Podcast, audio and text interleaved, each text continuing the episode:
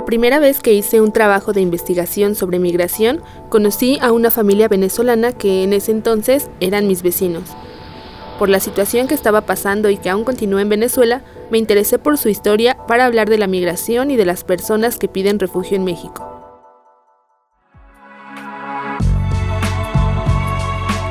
Después de escuchar las dificultades con las que esa familia dejó su país y a sus seres queridos, me di cuenta que podría ser un buen ejemplo para sensibilizar a la población sobre los migrantes que llegan a nuestro país.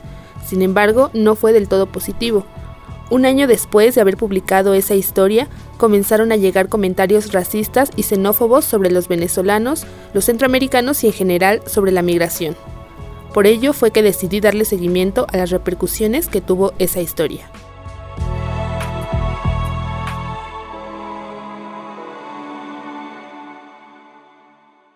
Criterio Noticias. Se ve, se lee y se escucha.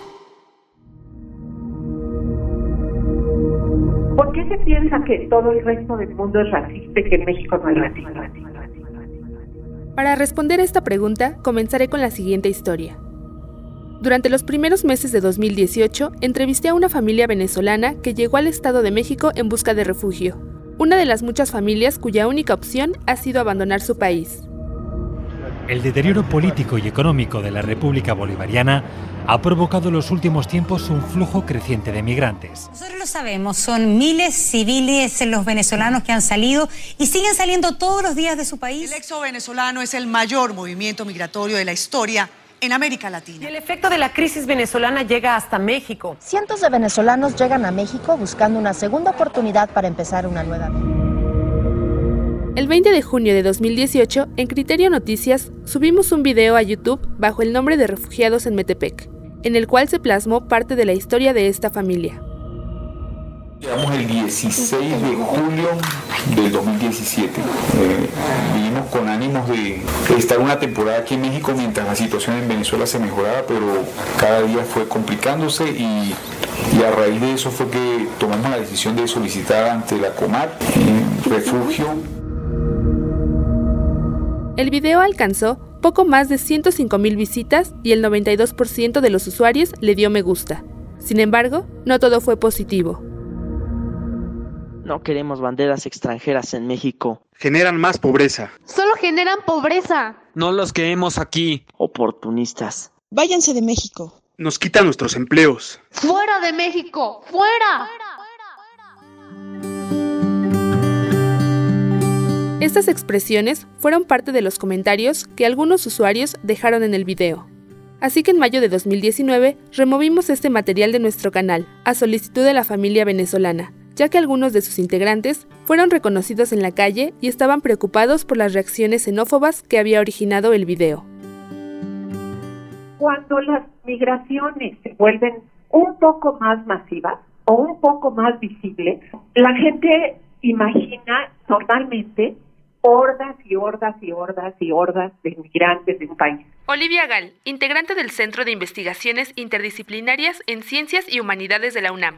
Y, empieza a sentir que va a ser demasiada gente la que va a llegar y que si, no, y si el país en cuestión, por ejemplo México ahorita, aceptara a toda esa gente, se convertiría en una amenaza para, para nuestras posibilidades laborales.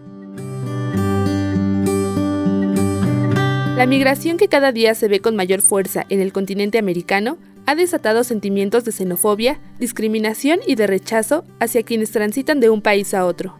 Y como lo plantea la interrogante con la que comencé, México no es la excepción. Hoy en día, parte de las expresiones xenófobas más radicales se encuentran en Internet.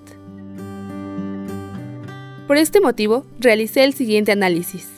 El video obtuvo 243 comentarios y aunque las opiniones estuvieron divididas entre la aceptación y rechazo de la familia, resaltaron más aquellos que denotaban sentimientos anti-inmigración. El asunto de las reacciones también hay que moderarlas, porque una cosa es lo que sucede en el día a día y otra cosa es la... Pablo Yankelevich, investigador del Colegio de México. Percepción que nosotros tenemos a través de la cantidad de cosas que se dicen y se escriben en las redes, que no necesariamente eso es la realidad.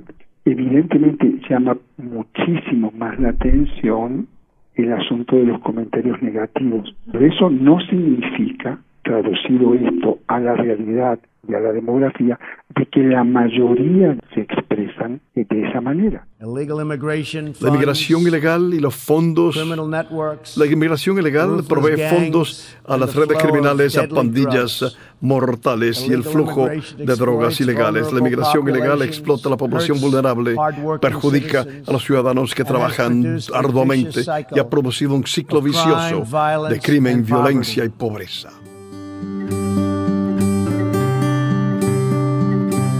En septiembre de 2018 encontré una relación entre los discursos antimigración del presidente de Estados Unidos, Donald Trump, y el incremento de la cantidad de likes o me gusta en los comentarios negativos.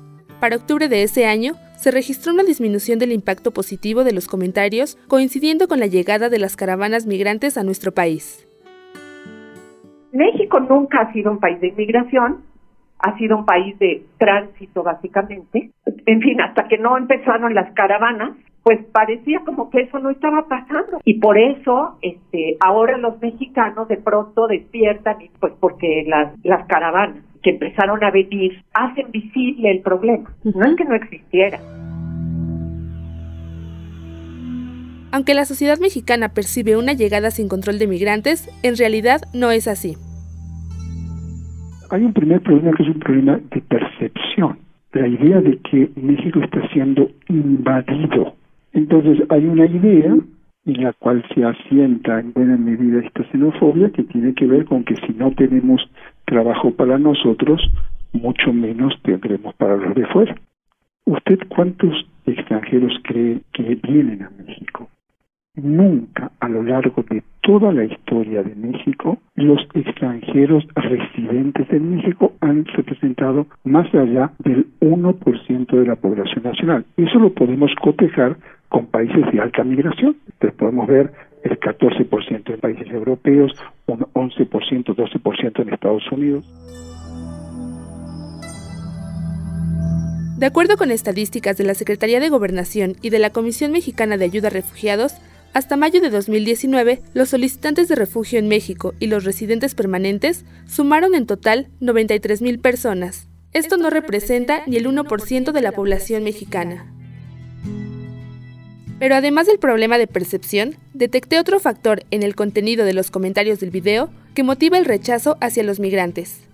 La mayoría de ellos relacionan la llegada de migrantes con el incremento de desempleo, pobreza e inseguridad, incluso aún cuando estos problemas ya existían en nuestro país desde hace tiempo.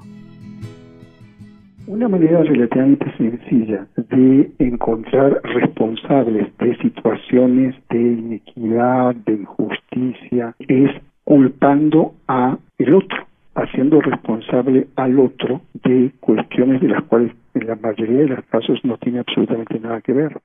Tradicionalmente hemos siempre albergado un sentimiento como de inferiorización hacia los centroamericanos, con una lógica que es ellos están más fregados que nosotros y no tenemos por qué protegerlos porque aquí hay demasiados pobres, hay que proteger primero a nuestra gente. Otro argumento es ellos nos van a quitar los trabajos, nos van a traer violencia. Los mexicanos tenemos la idea de que la violencia eh, que impera en esos países, digamos las gangas, la mara, la, todo esto, es una lacra que, que no tenemos nosotros por qué, digamos, arriesgarnos a que aquí ocurra. Cuando se dice ellos van a venir a traer la violencia, bueno, y nuestros propios conciudadanos que incurren en todo eso, ¿qué? O sea, no, no existe, ¿no?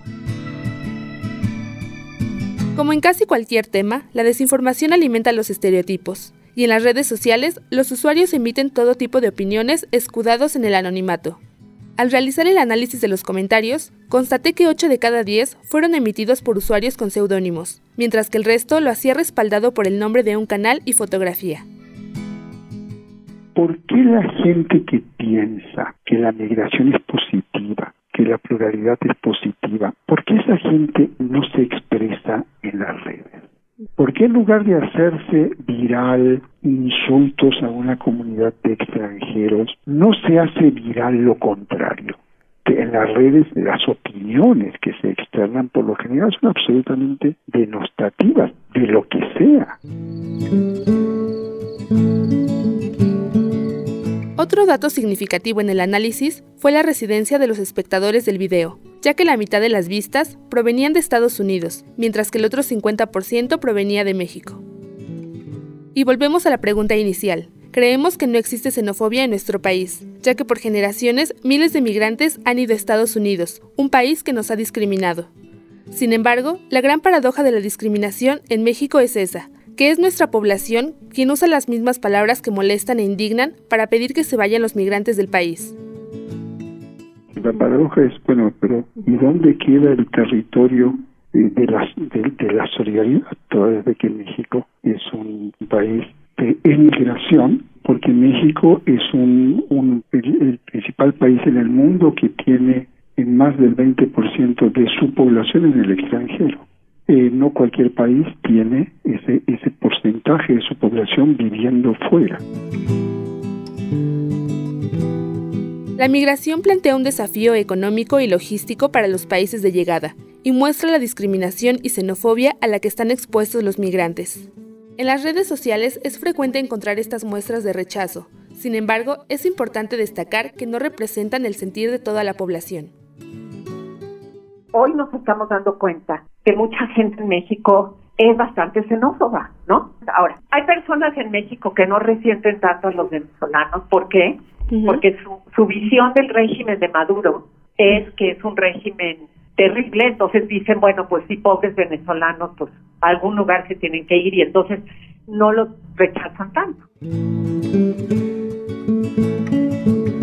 La xenofobia no puede ni debe pasarse por alto, ya que es la puerta de entrada para otras violencias mayores como es el genocidio es necesario encaminar relaciones basadas en la tolerancia, así como políticas públicas que sensibilicen a la ciudadanía a combatir todo tipo de discriminación, ya que los países se fortalecen con la pluralidad de sus sociedades. Lo importante no es qué bandera tenga, sino la posibilidad de poder hablar con esta persona, de poder trabajar con esta persona, la posibilidad de tener una vida en común con esta persona. Lo importante es tratar de entender que los colores en eso no tienen nada que ver. Lo importante es la posibilidad de intercambiar y de aprender de los otros, porque además esa es la enorme potencia que tiene la migración. Son sociedades con una riqueza cultural y una potencia impresionante. La, la migración suma, no resta en, en, todos los sentidos, no solo en los sentidos económicos, en los sentidos culturales, en los sentidos de, de, la vida cotidiana, de las vivencias, la posibilidad de abrirse a otros mundos, de dialogar con otra gente, de entender otras cosas. Desde la Universidad Autónoma del Estado de México, Daniela Sandoval.